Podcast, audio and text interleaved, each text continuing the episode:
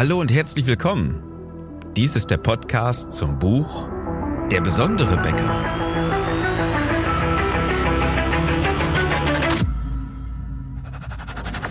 Mein Name ist Philipp Schnieders und als Unternehmer, Autor, Coach und Berater möchte ich dir in den nächsten Minuten gerne helfen.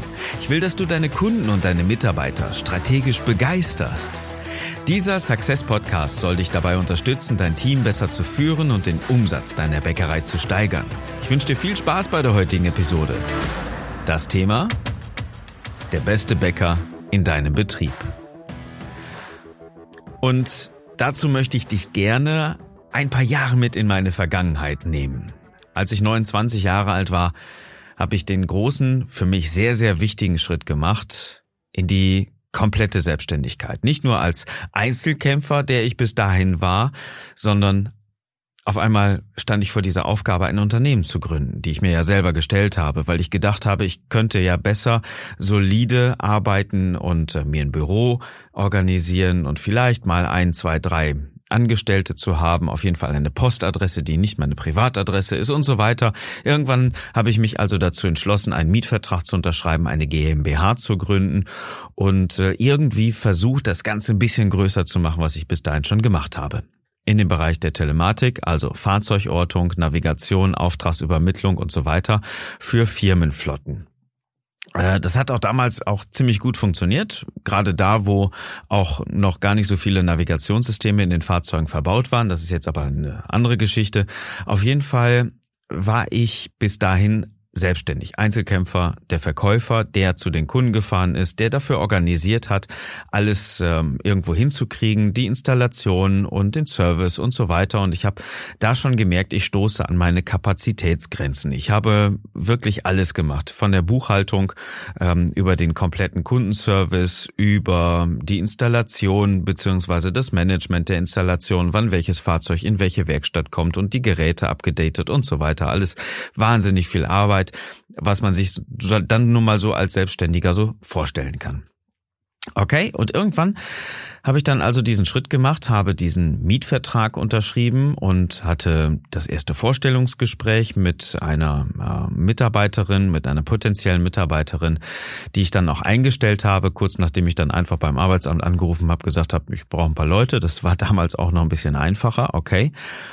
Und dann habe ich auch gleichzeitig Bewerbungsgespräche geführt für den Verkauf. Das heißt, ich habe andere Verkäufer gesucht, weil ich einfach nur gedacht habe, was ich kann, kann also ja auch jemand anders machen. Und wieso sollte nicht jemand anders dazu in der Lage sein, das in der gleichen Qualität herzustellen, beziehungsweise äh, in der Kundenbeziehung so herzustellen, ähm, den Umsatz zu machen, den ich produziere. Und was soll ich sagen, das hat natürlich überhaupt nicht geklappt.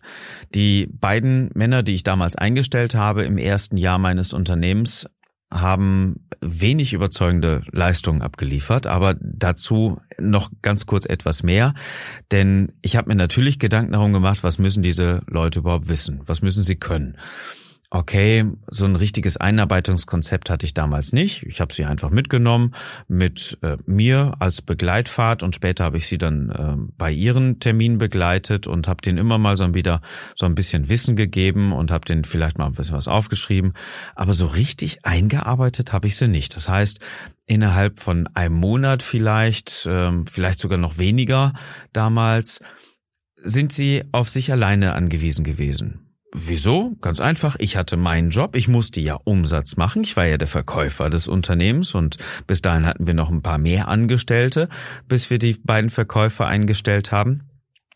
Also hatte ich dafür zu sorgen, dass ich meine Familie finanziere, die Miete, die Fahrzeuge, die Mitarbeiter, die bis dahin aufgelaufen sind und natürlich auch die neuen Leute, die angefangen sind, wollten ja auch ihr Geld verdienen, bevor sie ihren Umsatz selber zu reproduzieren bringen.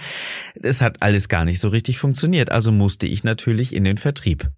Und das bedeutet natürlich auch gleichzeitig, dass ich mich um die neuen Mitarbeiter weniger kümmern konnte. Und das hat einfach nur dazu geführt, dass sie selber gar nicht so performen konnten. Sie konnten selber gar nicht das reproduzieren, was ich ihnen vorgelegt hatte. Sagen wir mal, in der ersten Woche haben sie mich begleitet, haben gesagt, ja gut, okay, so schwierig sieht's ja gar nicht aus, ich mache das mal selber. Natürlich habe ich sie dazu gedrängt auch so ein bisschen und irgendwann habe ich sie, ich glaube in der zweiten, dritten Woche dann auch mal immer wieder zu ihren Terminen, die sie dann arrangiert haben, dann auch begleitet, habe ihnen Feedback gegeben und es kam nicht dabei raus, dass sie so gearbeitet haben wie ich, obwohl ich gleichzeitig auch gesagt habe, naja, so viel Ahnung von der Materie habe ich jetzt ja auch nicht. Äh, es ist eine komplett neue Branche, aber das Wissen, was ich jetzt habe, ich habe ja nicht drei Jahre drin gearbeitet, das kann ich dir gerne vermitteln. Das habe ich auch weitestgehend getan, glaubte ich zumindest, und genau das hat nicht funktioniert. Wieso? Weil ich mit meinem Wissensstand ganz anders war als die Leute, die ich eingestellt habe. Die hatten nicht so die tiefe Ahnung von dem, was sie überhaupt tun. Und sie hatten auch vielleicht nicht das Gespür für Kunden und für die Technik und für die Möglichkeiten der Lösung, die wir vertrieben haben. Also wurden sie, ich sag mal freundlich, wieder ausgestellt. Und es wurden neue Leute wieder eingestellt. Und die wurden auch vielleicht nach drei Monaten, vielleicht nach vier Monaten wieder ausgestellt. Es hat nicht so funktioniert, wie ich mir das richtig vorgestellt habe, weil ich mich bis dahin gar nicht als Geschäftsführer oder sogar als Unternehmer gesehen habe, sondern einzig und allein als Einzelkämpfer mit einem kleinen Team, der es irgendwie versucht hat, sich zu reproduzieren, zu multiplizieren am besten noch, damit er sich selber auch mal irgendwann in die Hängematte legen kann und andere Leute für sich arbeiten lassen kann. Naja, so, schöner Gedanke, ne? Hat aber nicht funktioniert. Und ich weiß noch, und jetzt kommen wir zur eigentlichen ähm, Situation, die ich dir mitgeben möchte. Eines Tages kam jemand zu mir und sagte, hm, Chef, ich brauche mehr Geld. Und das war eine Telefonistin, die bis dahin äh, zwei Monate bei uns gearbeitet hat. Und ich hatte mir im Vorfeld natürlich überlegt, wie viel verdienen diese Leute, was sind die Arbeitszeiten, was sind die Rahmenbedingungen und äh, wie gehen wir damit um. Und plötzlich kam jemand, der sagt, ich kann mit den Leistungen, die ihr mir als Arbeitgeber bezahlt, nicht richtig umgehen. Ich habe da zu wenig. Ich habe ich hab mehr Bedarf. Ich glaube, ich brauche mehr.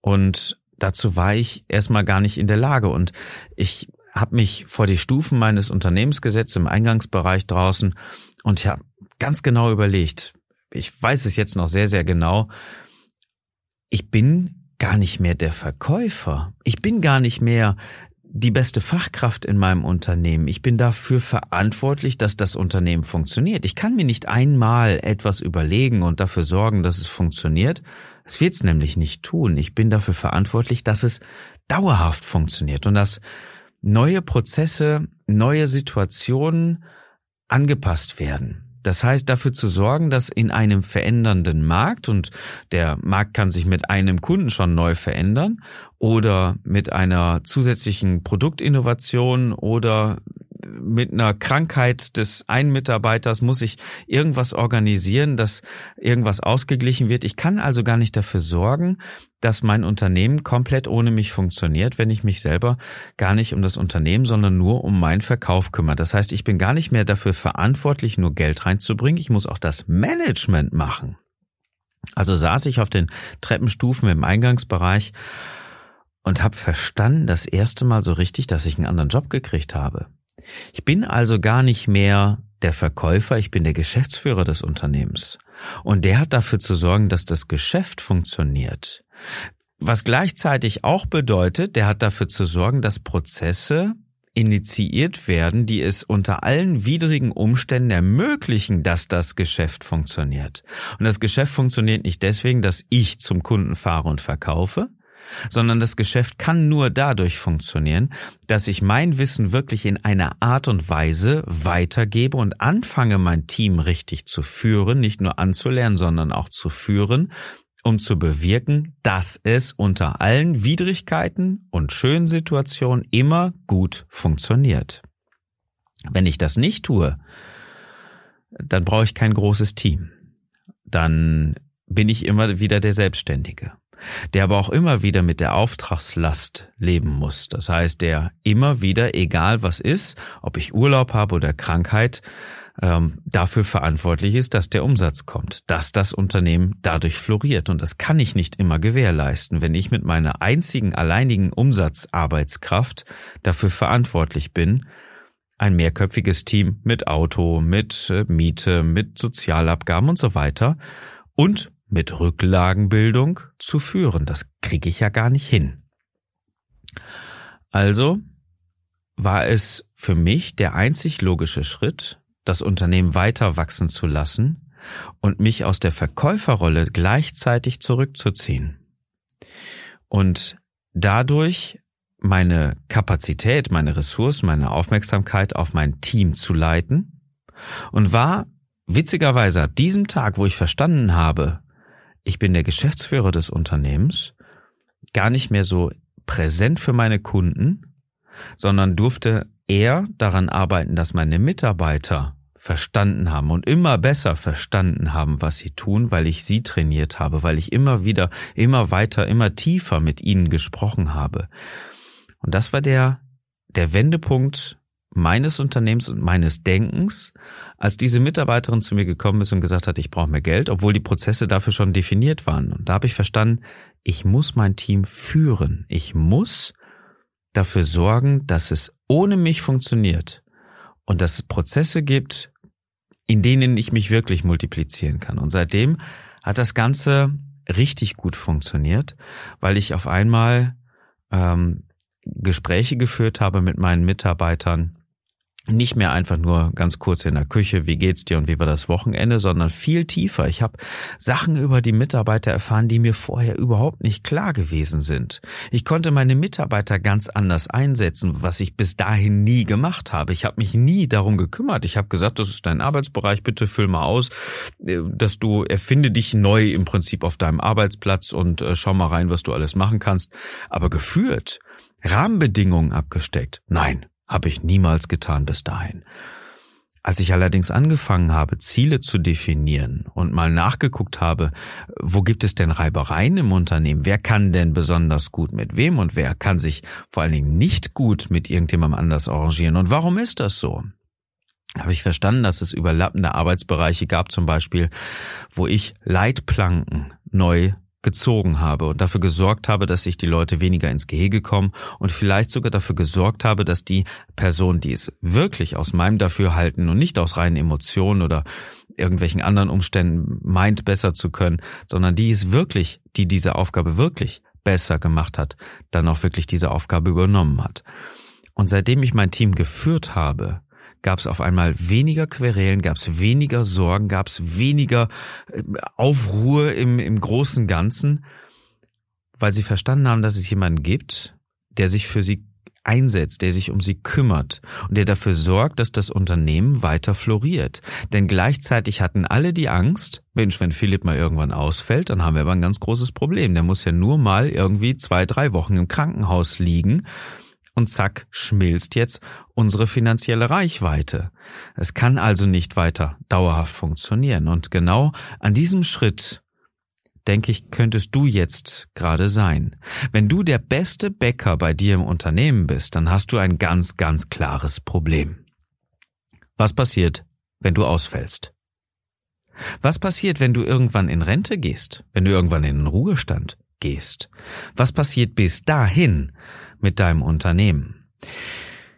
Ich habe verstanden, dass ich mich um mein Unternehmen kümmern muss, was bedeutet, um meine Kunden gleichermaßen wie um meine Mitarbeiter und in allererster Linie um Prozesse, um das, was dahinter steckt. Ja, das hört sich mal so ein bisschen trocken an und so ein bisschen blöd und administrativ, aber letztendlich ist es die schönste Aufgabe, das Unternehmen wachsen zu lassen und dafür zu sorgen, dass es gut funktioniert. Das kannst du nicht vom Backtisch aus machen. Wenn du der Bäcker bist, mit der die schönsten, besten Brote und Brötchen oder Semmeln backt, dann hast du ein deutliches Problem, denn du hast niemanden gefunden und ihn so weit gut angelernt, dass er deine Aufgaben übernehmen kann. Das heißt, als Manager hast du doch an der Stelle versagt. Und dann ist die Frage, wofür denn Management? Ganz einfach. Du brauchst Management, damit du in dieser harten, schwierigen Zeit, die viele Betriebe momentan durchmachen, dich neu erfinden kannst und eine neue Richtung gehen kannst. Jetzt bedeutet Marketing per se immer eine Veränderung. in den Köpfen deiner Kunden und Mitarbeiter herbeizuzielen. Wenn du Mitarbeitermarketing machst, dann willst du deine Mitarbeiter irgendwie beeinflussen. Du willst, wenn du normales Marketing machst, deine Kunden irgendwie beeinflussen. Äh, Beeinflussung hört sich jetzt vielleicht ein bisschen negativ an, ist allerdings sehr positiv und ganz normal gemeint. Ja, wenn du Urlaub buchen willst und du möchtest lieber Mallorca statt Tunesien oder was auch immer, dann versuchst du mit Argumenten jemanden zu beeinflussen. Und genauso beeinflusst jeder jeden immer wieder. Ich rede nicht von Manipulation, die vielleicht ein bisschen schadhaft sein könnte. Ich rede von normaler Beeinflussung. Okay, Thema geklärt.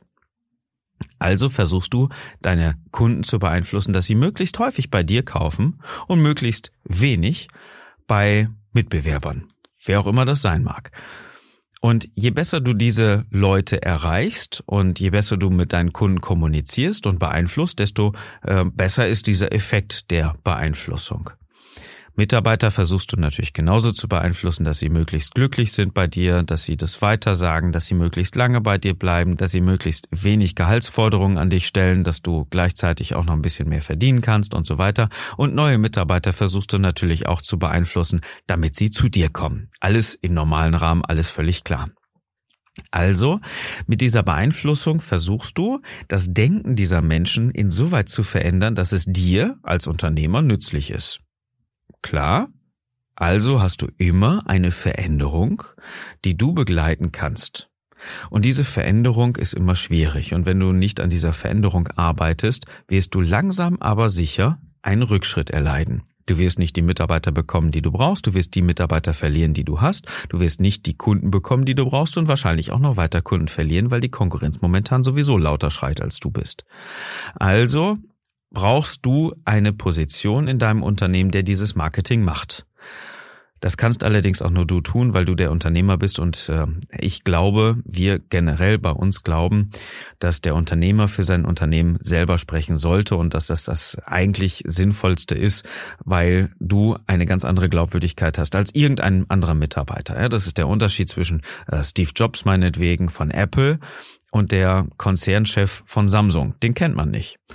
Aber Steve Jobs hat eine Marke geprägt mit Apple. Das ist der gleiche Unterschied wie zum Beispiel Klaus Hipp über Babynahrung, dafür steht er nun mal mit seinem Namen gesprochen hat, und dieser wahnsinnig große Konzern Nestlé allerdings völlig anonym ist. Klaus Hipp hat es geschafft, darüber eine Marke zu machen. Und wenn du jetzt anfängst als Bäcker in deiner Region über das, was du machst, zu sprechen, dann ist das viel, viel glaubwürdiger, als wenn irgendwie ein, ein Filialunternehmen sich hinstellt und sagt, ja, wir machen halt lecker Backwaren. Das ist ein bisschen ähm, anonym und das nehmen die Kunden nicht so schnell wahr und nehmen es vor allen Dingen nicht wirklich ab. Also solltest du das Marketing machen, wenn es um Mitarbeiter geht, wenn es um Kunden geht. Und das heißt Veränderung und eine Veränderung ist immer schwer zu machen. Und die, vor allen Dingen kannst du diese Veränderung nicht vom Backtisch aus machen. Das funktioniert einfach nicht. Du musst dich ein wenig zurückziehen. Du musst die Sachen teilweise mal mit einem anderen Auge außer Distanz auch betrachten, damit das Ganze funktioniert. Sonst kannst du keine Veränderung machen. Wenn du Tag ein, Tag aus am Backtisch stehst, der beste Bäcker in deinem Unternehmen bist, dann kannst du dich nicht zumindest nicht in ausreichender Form, um das Marketing deines Unternehmens kümmern. So einfach ist das. Und als Führungskraft hast du ja auch versagt, weil es genau dieses Management ja braucht, dich überflüssig zu machen in der Backstube. Die Menschen so zu führen, dass sie ohne dich klarkommen und dass sie eine bessere Performance liefern können, obwohl du nicht dabei bist. Und im Brot und im Brötchen spielt sicherlich keine Rolle, wer es gebacken hat. Wenn das Ergebnis gleich gut ist, hast du mehr dafür zu sorgen, dass es jemand anders ist, dass du, meinetwegen, die Nummer zwei bei dir im Unternehmen, wenn du die Nummer eins bist aktuell, dafür forderst, dass sie die neue Nummer eins wird. Dann ziehst du dich zurück und machst die Nummer zwei glücklich, weil es der Mensch auf einmal ist, der ähm, deine Aufgaben übernimmt, der genauso gut ist. Gib ihm doch einfach dein Wissen weiter. Es ist sehr, sehr wichtig, dass du dich zurücknimmst und gleichzeitig dein Team förderst. Du darfst jeden Einzelnen fördern, darfst ihm jeden Einzelnen, darfst du dein Wissen geben, damit deine Bäckerei ohne dich noch besser funktioniert, weil du an ihr arbeitest und nicht mehr in ihr. Vom Backtisch kannst du keine Menschen führen, Vom Backtisch kannst du keine Menschen erreichen, glücklich machen irgendwo, natürlich mit den Backwaren, aber wie gesagt, wenn irgendjemand anders die gleiche Qualität deiner Backwaren herstellen kann, dann musst du das nicht mehr tun. Und du hast dafür zu sorgen, dass es jemand anders ist, der die besten Brote macht. Und dazu brauchst du auch Vertrauen, Dafür brauchst du auch ein bisschen Verständnis und vor allen Dingen brauchst du dafür Ruhe und Zeit, genauso wie beim Teig auch, damit du diese Menschen entwickelst, damit diese Menschen auch aufgehen können. Und insofern kann ich dich wirklich nur dazu ermuntern, dich einfach mal ein bisschen zurückzunehmen und mal zu schauen, wer kann denn bei euch im Unternehmen den ein oder anderen Teil deines Jobs genauso gut machen, besser machen, wem könntest du es zutrauen und wen möchtest du dahin entwickeln? Kommen wir also zur Fokusfrage, was kannst du heute in den nächsten 24 Stunden dafür tun, dass jemand anders Teilbereiche deiner Aufgaben abnimmt? Wenn du das Gefühl hast, irgendwie dabei festzustecken und vielleicht auch gar nicht so richtig weißt, wie du es anfangen sollst, dann lass uns einfach drüber sprechen. Dafür machst du jetzt einfach Folgendes. Du gehst auf www.besondere-becker.de. Da klickst du dann oben auf die Anmeldung zum Strategiegespräch. Die füllst du dann einfach aus, das kleine Formular, was dann kommt.